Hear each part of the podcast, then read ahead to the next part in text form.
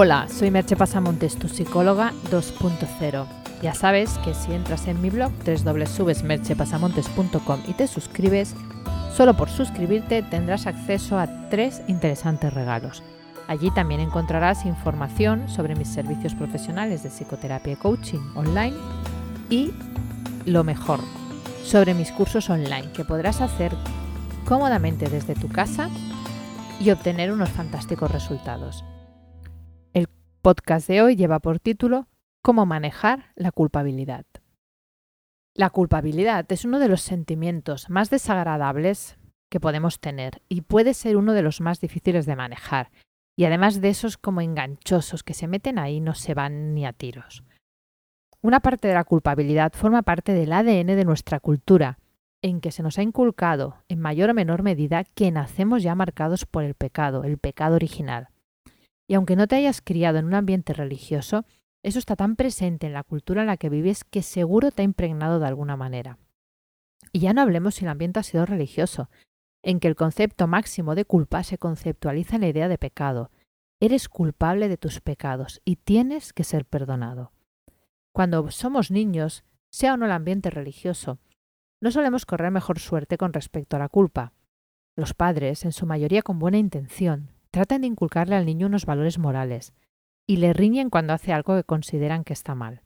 Lo que sucede es que muchas veces esa riña no se hace sobre la conducta tipo hiciste esto mal, sino sobre la identidad. Eres un niño malo. Y los niños malos no son amados, por lo que es un lujo que la mayoría no nos podemos permitir. Y poco a poco va cerniéndose sobre nosotros esa incomodidad interna cuando obramos de un modo que consideramos inadecuado o creemos que lo sería a ojos de los demás. El germen de la culpa ya está completamente instalado. No voy a entrar en cómo se refuerza eso mediante instituciones como el sistema judicial, porque sería alargarme mucho. Pero en la mayoría de casos, el sistema judicial busca culpables y castigar al culpable. No voy a entrar en el tema de la rehabilitación porque ya os digo que es que sería larguísimo. Cuando se castiga al culpable, como en el cine, nos sentimos aliviados. Es como si se restableciera el orden en el mundo. El lado negativo es que internamente las cosas no son tan sencillas y podemos cargar con culpas que ni tan siquiera son nuestras, o por cosas de las que en realidad no somos culpables. Y la parte retorcida del tema es el hecho de sentirse culpable y no sentir la necesidad de reparar el daño. Con la culpa ya basta. Hay una historia que se utiliza en ética y filosofía para explicar y discutir el tema de la culpa. La leí en el blog de Francisco Traver, un muy buen psiquiatra. Y te voy a explicar, te la voy a explicar a continuación. Se trata del asesinato de una mujer adúltera por un borracho o un loco en un puente. Os voy a contar la versión canónica, aunque hay varias versiones, pues a medida que las historias se transmiten sufren diversas mutaciones que dan lugar a versiones muy diferentes. Se trata de una ciudad dividida en dos partes por un río, y para cruzar de un lado a otro solo hay dos posibilidades, un puente y una barca. La protagonista es una mujer que está casada, pero tiene un amante al otro lado del río, y un día decide ir a pasar la noche con su amante. A la mañana temprano sale de la casa de su amante para llegar a su hogar antes de que su marido vuelva de trabajar y se dirige al puente. Resulta que en el puente hay un borracho con un cuchillo, en otras versiones es un loco con un cuchillo, y se asusta y da la vuelta para coger la barca. Cuando se va acercando al embarcadero busca la cartera y se da cuenta de que se la ha dejado en casa del amante. Pero aún así le explica al barquero que hay un borracho en el puente, que no puede ir por allá y que la pase al otro lado, que ya le pagará otro día. El barquero le dice que ni hablar, que pasar cuesta un euro y que si no le paga, no la pasa. Entonces la mujer vuelve a la casa del amante, pero este ya se ha ido. En otras versiones de la historia habla con él y no le da el dinero. Decide ir a casa de un amigo que vive en esa otra parte del río y le explica el problema y le pide ayuda. El amigo le dice que es amigo de la pareja, que él no se quiere meter en líos y ayudarla, lo que supone perjudicar a su marido que también es amigo mutuo y no le da el dinero.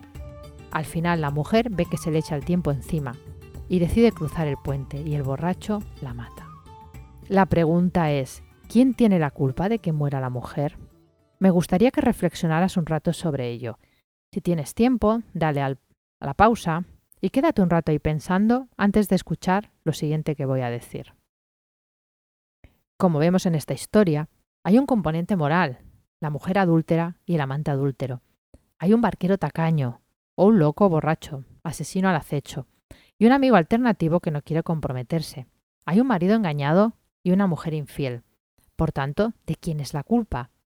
Podríamos decir, y la justicia nos daría la razón, que del asesino del puente. Y así es en cierta manera. Pero no podemos negar que otros factores han influido en que eso ocurriera. Y aunque la acción final recae sobre el asesino, en muchos puntos de la historia se hubiera podido evitar el trágico desenlace. Por lo tanto, ¿cómo manejarse con la culpa? Manejarse con la culpa es un tema que puede requerir de un trabajo terapéutico de un cierto calado, y es uno de los temas que trabajo en mis terapias. Es algo inculcado desde niños y está grabado a fuego en las capas más profundas del cerebro. Pero puede hacerse. Puedes aprender a deshacer nudos de culpabilidad y, sobre todo, a no crear de nuevos. Algunas ideas para ello. Cambiar la palabra culpa por la palabra responsabilidad. Y cuando estés delante de una situación en que te acometa la culpa, plantéate, ¿qué parte de responsabilidad tengo yo en esto? Piensa en la historia del puente y hazte la pregunta anterior más una nueva. ¿Qué parte de responsabilidad tienen los demás? Como viste en la historia del puente, las cosas no son tan lineales como a veces queremos creer que son, y la culpa es algo mucho más complejo de lo que pensamos. En el caso de que tú eres el principal responsable, busca la manera de reparar el daño. Es muchísimo más beneficioso para todos que trates de arreglar el error cometido que el hecho de estar en tu casa dándote golpes de pecho sin hacer nada para solucionarlo. Entiende que en determinadas situaciones no has hecho determinada acción por dañar a otro, sino por error. Es mejor aprender de los errores y tratar de ser más cuidadoso que estar martirizándose por la culpabilidad sin aprender nada de ello. Asume que a veces lo has hecho mal, que tu intención fue negativa y que las consecuencias también lo han sido. No eres el santo que te creías. Aprende a vivir con ello. Que nadie piense que estos consejos son un manual para convertirte en un psicópata o en un desalmado, ni para hacer lo que te venga en gana sin sentir ningún remordimiento. Se trata de que pongas las cosas en su sitio, que cumplas unos principios morales universales, no matar, no violar, no robar. Es que esto ya no habría ni que decirlo. Ya, ya lo tendríamos que dar por hecho. Y luego que tengas tu propia escala de valores y trates de actuar en congruencia con ella. No te pongas unos estándares morales tan altos que te sea imposible cumplirlos.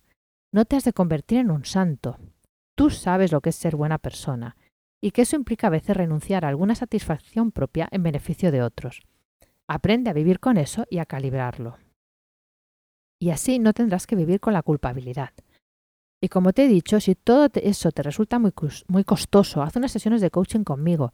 Alinearemos tus valores y buscaremos la manera de que puedas vivir feliz, disfrutando y a la vez contribuyendo. Porque una de las máximas felicidades que hay es contribuir. Te dejo con una pregunta. ¿Cómo manejas la culpabilidad? Hasta aquí el podcast de hoy. Puedes encontrar más información sobre el hablado en el podcast y links a mis servicios profesionales y a los cursos que te he comentado en www.merchepasamontes.com. Te espero en el próximo podcast. Bye bye.